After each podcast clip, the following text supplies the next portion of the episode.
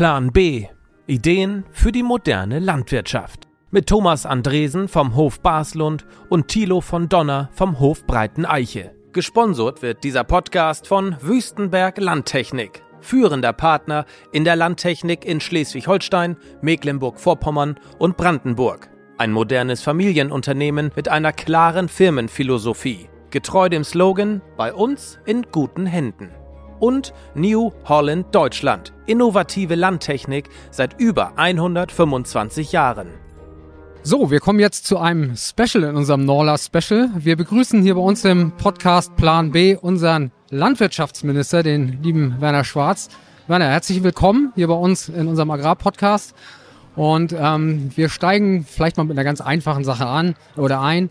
Ähm, was würdest du jungen Menschen sagen, warum sie heute noch Landwirtschaft machen sollen? Wie motivierst du junge Menschen für diesen geilen Beruf? Erstmal moin Thilo und Thomas. Vielen Dank für die Einladung hier auf der Norla mal äh, dieses Format, einen Austausch als Podcast zu führen. Ähm, ich finde das mit der mit dem Ambiente hier, mit dem Hintergrundgeräusch finde ich Oberklasse, passt super gut. Warum? Das erklärt sich doch schon aus den Geräuschen. Man hat Bodenerdung, wenn man Landwirtschaft macht. Was gibt es Besseres auf der Welt? Man ist in der Natur, man hat mit Tieren zu tun, man hat einen vielfältigen Job und wenn man unternehmerisch das Thema angeht, dann hat man unglaubliche Chancen als Landwirt, als Landwirtin äh, sein Leben zu gestalten. Also ich kann das immer noch wieder empfehlen. Ja, aber dennoch gibt es ja viele junge Leute, ich habe das jetzt gerade von einer ähm, jungen Berufsschullehrerin gehört, gerade aus dem Bereich der Schweinehaltung, die im Unterricht dann sagen, sitzen und sagen, boah, warum mache ich das überhaupt noch? Also obwohl sie diese Ehrung haben und auch den Kontakt mit den Tieren, ist der gesellschaftliche und politische Druck natürlich schon immens, der gerade jungen Leuten dann so ähm, entgegenströmt, sage ich mal. Vielleicht müssen wir das trennen. Ähm, ich nehme wahr, dass in den Berufsschulen viele äh, Schüler sitzen, die nicht aus der Landwirtschaft kommen und die Technik einfach sexy finden. Und aus dem Grunde den, äh, diese landwirtschaftliche Ausbildung machen, dann vielleicht im Agrarservice landen oder als Maschinenführer oder auch eben in, dem, in der Landwirtschaft allgemein. Äh, ich glaube, trennen, weil wir ähm, bei der Tierhaltung eine andere öffentliche Wahrnehmung haben und auch eine andere öffentliche Forderung, Anforderungen haben.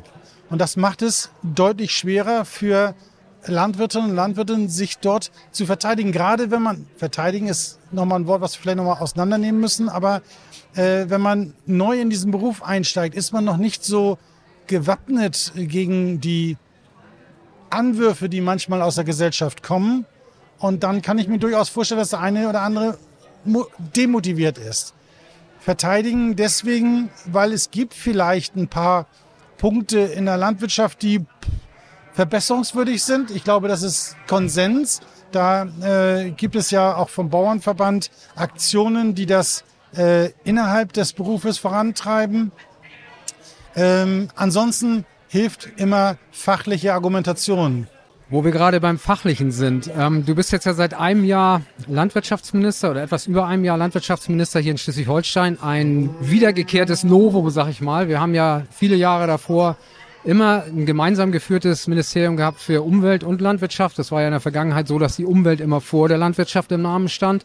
Diese Ministerien zu trennen, ist für uns als Landwirte glaube ich, selbstverständlich. Wir sagen super. Aber wir haben natürlich eine breite Masse, die auch die Landwirtschaft oft gerne kritisch beäugt. Wie erklärst du den Menschen, dass es so wichtig ist, eigentlich diese Ministerien wieder auseinander zu dividieren, ein Stück weit?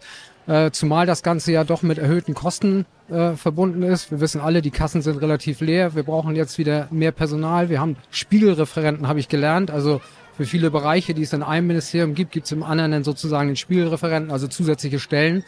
Ähm, das sind natürlich alles Dinge, die gerne mal hinter, äh, kritisch hinterfragt werden, auch in der Öffentlichkeit. Was sagst du solchen oder diesen Menschen? Warum ist das so wichtig, dass wir dieses Landwirtschaftsministerium haben? Ich kann nur für Schleswig-Holstein sprechen, weil ich die Situation hier gut kenne und jetzt auch im Ministerium dort verantwortlich tätig bin. In der letzten Legislatur mit dem Melund war schon ein großer Umfang in dem Ministerium zusammengefasst. Und ähm, in dieser Legislatur ist dort noch der Klimaschutz mit dazu gekommen. Und ich glaube, das wäre auch mit zwei Staatssekretären für einen Minister ein Stückchen weit zu groß. Insofern halte ich es für genau richtig, wie es jetzt äh, geschaffen worden ist, dass wir das Landwirtschaftsministerium mit dem ländlichen Räumen, das sind die beiden Kernthemen, Europa und auch der Verbraucherschutz, hat ja ganz viel mit Landwirtschaft zu tun. Insofern äh, ist das ein, sag mal, gutes, rundes Bild für ein Ministerium. Das könnte man hinterfragen, äh, weil es äh, in dem Umweltministerium haben wir heute die Wasserabteilung. Alles, was mit Wasser, das betrifft auch die Landwirtschaft. Da gibt es mehrere Verknüpfungen, wo man denken könnte, okay, aber es ist so die Grenze gezogen worden und ich glaube, es ist richtig, dass wir diese äh, Form der Arbeitsteilung haben und so wie es im Moment äh, zwischen dem äh, Mekun und dem MLEF funktioniert, auch auf der Arbeitsebene, weil die sich alle gut kennen. Das wäre gerade meine nächste Frage gewesen, weil das immer das ist, was die Kritiker dann anbringen, ähm, dass es Reibungspunkte gibt zwischen Umwelt- und Landwirtschaftsministerium. Also dass die Kommunikation ja doch deutlich einfacher gewesen wäre, hätte man einen Minister für beides. Aber du sagst also da, das kriegt ihr auf die Reihe, dass ihr da so, obwohl das andere Ministerium grün geführt ist, so miteinander kommunizieren könnt und arbeiten könnt, dass ihr Konsens kriegt in den Punkten, die beide Bereiche betreffen. Wir sind beide Ministerien in eine Kabinettsdisziplin eingebunden und wir können nicht frei entscheiden. Und äh, wenn es Kabinettsvorlagen gibt, müssen die von den betroffenen Ministerien mitgezeichnet werden. Insofern muss ich immer den Gedanken, den im Umweltministerium, vielleicht im Wirtschaftsministerium oder Innenministerium ist, muss ich immer mitdenken, wenn ich eine Kabinettsvorlage mache. Und genauso ist es andersrum. Wenn auf der Umweltseite eine Kabinettsvorlage gemacht wird, wird es bei uns im Haus geprüft, fachlich geprüft, wie weit die Landwirtschaft betroffen ist. Und dann zeichnen wir mit oder machen Maßgaben, Einwendungen, was auch immer. Nun haben ja viele Landwirte in der Vergangenheit ähm, große Hoffnungen gesetzt. Ähm, zum einen, glaube ich, in die Zukunftskommission damals, als sie entstand. Man hat gedacht, Mensch, aus den massiven Protesten, die aus der Landwirtschaft kamen, hat sich was entwickelt, was für uns Perspektiven, vielleicht einen Plan B äh, aufzeigen soll. Ähm, es gibt einen Abschlussbericht der Zukunftskommission. Parallel dazu, allerdings natürlich auch eingebunden, äh, gab es die, äh, die Borchardt-Kommission. Aktuell ist es so, dass die Borchardt-Kommission, da ja keine Bewegung ist, ihre Arbeit eingestellt hat. Ähm, und der Bericht der Zukunftskommission liegt, glaube ich, ja, ein bisschen eingestaubt wahrscheinlich auf dem Schreibtisch unseres Bundeslandwirtschaftsministers. Ähm, all diese Dinge, die uns vielleicht ein Stück weit Hoffnung gegeben haben, dass der Umbau der Landwirtschaft in Richtung gesellschaftlicher Forderungen, dass er vorangeht, all das bricht gerade so ein bisschen in sich zusammen. Wie schaffst du es den Landwirten Hoffnung zu machen, dass wir doch auch Schritte nach vorne gehen? Ich möchte bei der Frage zur, zur Borchert-Kommission und Zukunftskommission keine Schelte nach Berlin schicken. Das ist die Aufgabe des Bundesministers, sich damit zu befassen. Wir hier in Schleswig-Holstein haben ja auch einen Dialogprozess. Den haben wir geführt in der letzten Legislatur und ich habe ihn jetzt weitergeführt. Wir sind damit bei, äh, mit verschiedenen mh, hm, Stakeholdern dabei, auch neuen Beteiligten. Also zum Beispiel der Tierschutz ist mit in der äh, Diskussionsrunde drin, der Verbraucherschutz ist da mit drin. Ich glaube, wir sind da gut aufgestellt und ich halte es für wichtig, dass wir auch über einen Abschlussbericht, wir haben ja die 24 Thesen in Schleswig-Holstein, könnte man sagen, ähnlich wie der Abschlussbericht, verstaubt auf dem Schreibtisch. Nein, wir sind jetzt dabei äh, und gehen diese Blöcke, das sind immer äh, äh, Blöcke mit vier Unterpunkten, die gehen wir jetzt gezielt an in dieser Arbeitsgruppe. Also mit Nutzerverbänden und Schützerverbänden und mein Ministerium als begleitendes, als begleitende Fachabteilung um dann diesen A, den Prozess weiterzuführen und B, äh, die Feststellungen, die gemacht worden sind, die dann auch umzusetzen und in eine zukunftsweisende Strategie fürs Land zu entwickeln. Das ist mein Ziel dabei. Äh, insofern schade, dass der äh, aus der, aus der Borchardt-Kommission und aus der Zukunftskommission im Abschlussbericht keine wirklichen Taten folgen. Aber beide Berichte liegen bei mir auch auf dem Schreibtisch und werden in dem Dialogprozess mit bedacht. vielleicht nochmal zwei sehr Schleswig-Holstein-spezifische Themen. Das eine mehr als das andere. Ähm, ein allgemeines Thema ist natürlich ein bisschen der Wolf, der aber ja in Schleswig-Holstein mehr und mehr auch Thema wird. Ähm, Wolf versus Weidetierhaltung, sag ich mal. Ähm, wir haben ja Schwerpunkt dieses Jahr äh, mit der Tierhaltung und, und wir wollen gerne alle mehr Tiere auf die Weide kriegen. Ähm, wie gehen wir in Zukunft mit dem Wolf um? Wie schaffen wir es da, einen gangbaren Weg für beide Seiten zu kriegen, ohne dass wir ganz Schleswig-Holstein kreuz und quer einzäunen und mit Drähten durchziehen? Und das andere ist natürlich, und das ist das, was viele hier sehr, sehr, ja, vielen sehr unter den Nägeln brennt, ist natürlich die Gänseproblematik. Ähm, das sind zwei wirkliche Herausforderungen, die äh, in der Praxis ganz oben anstehen. Wirklich ganz oben anstehen. Das ist uns, nicht nur mir, auch in der Landesregierung ist uns das bewusst. Und wir haben, wenn wir das Thema Wolf jetzt nehmen, dann haben wir ja äh, den Vorstoß gemacht, den Wolf ins Jagdrecht aufzunehmen. Zwar mit einer ganzjährigen Schonzeit, aber ins Jagdrecht aufzunehmen, ähm, damit wir wenigstens rechtssichere Entnahmen, wenn es also dazu kommt, dass ein Wolf entnommen werden, dass das zumindest rechtssicher geschehen kann. Für mich ist das der erste Schritt. Wir werden uns über Managementpläne unterhalten müssen. Äh, diese sehe ich aber im Moment noch nicht äh, für Schleswig-Holstein, weil wir diese Dramatik die in Niedersachsen oder in, in, in Sachsen-Anhalt oder Brandenburg, auch Sachsen ist, noch lange nicht haben. Trotzdem ist es mir klar, das, was äh, die Wölfe bei den äh, Tierhaltern für Schäden anrichten, ist eine, ist eine, hat eine Riesendramatik zum Wolf. Zu den Gänsen, da haben wir ja äh, versucht, eine äh, Lockerung äh, bei dem Artenschutz hinzukommen, hatten ein Schreiben an die ähm, Kommission geschickt. Die ist leider, dieser Versuch ist leider negativ beschieden worden. Ähm, dann haben wir, äh, oder zumindest das Mekun hat ja ein Programm ausgelegt, was leider nicht zum Tragen gekommen ist, äh, wo Sommerungen im, äh, in der Vogelkulisse, also in der äh, Gänsekulisse, dann entschädigt werden können. Auch dort müssen wir sehen, dass wir gucken, ob die äh, Regularien nachgeschärft werden können. Des Weiteren ist im Auftrag äh, in meinem Haus eine Entschädigungsrichtlinie für Gänse außerhalb der Kulissen. Äh, dort ist auch bereit, Geld bereitgestellt worden, was wir, das wird sicherlich gleich die Kritik sein, schon etwas einkürzen mussten, aber diese Einkürzung ist realistisch. Denn wir haben noch keine Richtlinie. Die Erstellung einer Richtlinie und die, vor allen Dingen die Notifizierung auf EU-Ebene wird unter einem Jahr nicht zu haben sein. Also sehr aufwendige Erstellung, dann einreichen in Brüssel, dann vielleicht nochmal ein oder zweimal hin und her und dann hoffen wir, dass wir nächstes Jahr um diese Zeit sowas haben. Ob es kommt, ist heute noch gar nicht raus. Und da haben wir gesagt, dann kürzen wir die Mittel äh, und äh, behalten aber den äh, Titel im Haushalt stehen, sodass wir jederzeit wieder aufstocken können und wenn es dann zu einer Genehmigung kommt, das auch gewährleisten können. Thilo sagte ja gerade, das sind ähm, gerade die Gänse ein relativ regionales Problem hier in Schleswig-Holstein. Nichtsdestotrotz die Frage, wird dieses Problem in äh, Berlin oder auch in Brüssel, wenn du sagst, ihr müsst da dann erstmal diese Notifizierung durchkriegen, wahrgenommen, dass wir diese Problematik haben? Wie, wie ist das Echo, das du da kriegst, wenn du solche Probleme ähm, in Berlin im, in der Agrarministerkonferenz äh, vorbringst oder sogar weiterträgst nach Brüssel?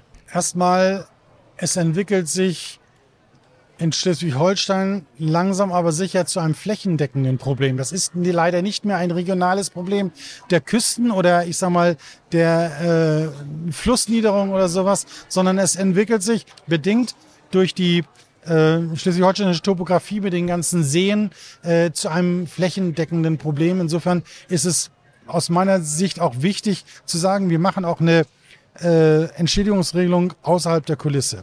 Dieses Thema ist ein norddeutsches, ganz ehrlich. Und noch nicht mal ein ganz norddeutsches, sondern es ist die Westküste von Niedersachsen und die Westküste von Schleswig-Holstein mit der großen Problematik der Zugvögel Population. Denn die Standvogelpopulationen, die sind nicht das ganz große Problem. Die machen auch Schaden und noch nicht mal gesamt norddeutschlich, denn, denn diese Gänse an der äh, niedersächsischen Westküste und an der schleswig-holsteinischen Westküste äh, ist deutlich größer als in Mecklenburg, weil dort die Zugvogelpopulationen sind und äh, die dann äh, den großen Schaden machen. Die Standvogelpopulationen sind noch nicht in der Dramatik. Sie machen Schaden, aber eben nicht in der Größe und in der Ausprägung wie diese Fug äh, Zugvogelpopulation. Und aufgrund des Klimawandels bleiben die Zugvögel eben länger und machen dann entsprechend mehr Schaden. Ein Thema, was, glaube ich, viele Landwirte auch sehr bewegt, ist ähm, das Thema der Niederungsstrategie. Ähm, man hört ja so in der Diskussion immer wieder so diese Idee, Moore wieder zu vernässen. Das klingt ja fast nach Wiederherstellung. Ich glaube, jeder, der ein bisschen ehrlich mit dem Thema umgeht, weiß, ähm, dass das Wiederherstellen eines Moors in seinen ursprünglichen Zustand mehrere hundert Jahre dauern wird. Das reine Wiedervernässen sehe ich persönlich problematisch, wenn wir uns die Witterungsverläufe angucken, gerade vor dem Hintergrund der Klimaveränderung glaube ich, dass wir Moore öfter trocken fallen sehen werden, was zu hohen Ausgasungen führt, was es wahrscheinlich problematischer macht als vorher.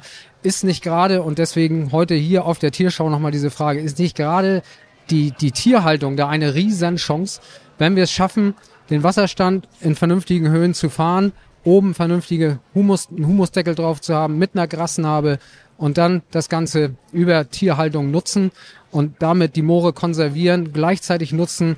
Also wir kriegen ja einen mega Dreiklang hin. Wir kriegen den Klimaschutz hin, wir kriegen Ernährungssicherung hin und Biodiversität. Also erstmal übergeordnet, das Thema liegt auch im Umweltministerium, Landesumweltministerium. Und wenn ich mich darüber äußere, dann äh, bitte immer nur in dem landwirtschaftlichen Aspekt, ähm, wobei wir auch hier vom äh, Umweltministerium als äh, landwirtschaftliches Fachministerium mit eingebunden werden. Es ist nicht so, dass dann also äh, lasst uns das machen wir. Ein zweiter Punkt, den ich glaube ich auch für wichtig erachte, ist, es gibt einmal die Niederungsstrategie und es gibt die Moorschutzstrategie. Da müssen wir ein bisschen trennen. Nieder, Niederung, Niederungsstrategie sind ja auch die, die Flächen, die beim möglichen Ansteigen der Meeresspiegel dann unter Wasser gesetzt werden oder nicht mehr richtig entwässert werden können. Das muss nicht unbedingt was mit äh, Moor haben, das sind Flussmarschen oder was auch immer. Insofern, wenn wir auf die Moore gehen, dann ist es natürlich richtig, dass dort eine Nutzung ist aus der Landwirtschaft heraus und eine Nutzung, die zur Nährungssicherung beiträgt. Und ich glaube, es ist wichtig, genau abzuwägen, was wir dort machen. Wir brauchen eine wirkliche Wertschöpfung. Wenn ich heute hinschaue, was an, auf den landwirtschaftlichen oder milcherzeugenden Betrieben dort ähm, an, ja, an Ertrag erwirtschaftet wird. Das werden wir in den nächsten Jahren, wenn wir ganz realistisch sind, nicht mit Paludikulturen abbilden können. Aber das Land, muss ich auch ganz ehrlich sagen, wird nicht in der Lage sein, alle Landwirte aus dem Moor herauskaufen zu können. Da sind Eigentumsrechte, können sie nicht. Insofern wird es eine, wie auch gest immer gestaltete Übergangsphase zwischen den ganz tiefliegenden, zwischen den mitteltiefliegenden und den Randgebieten geben.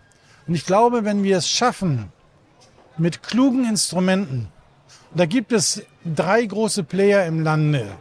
Das ist die Stiftung, das ist die Landgesellschaft und das ist die Flurbereinigungsbehörde.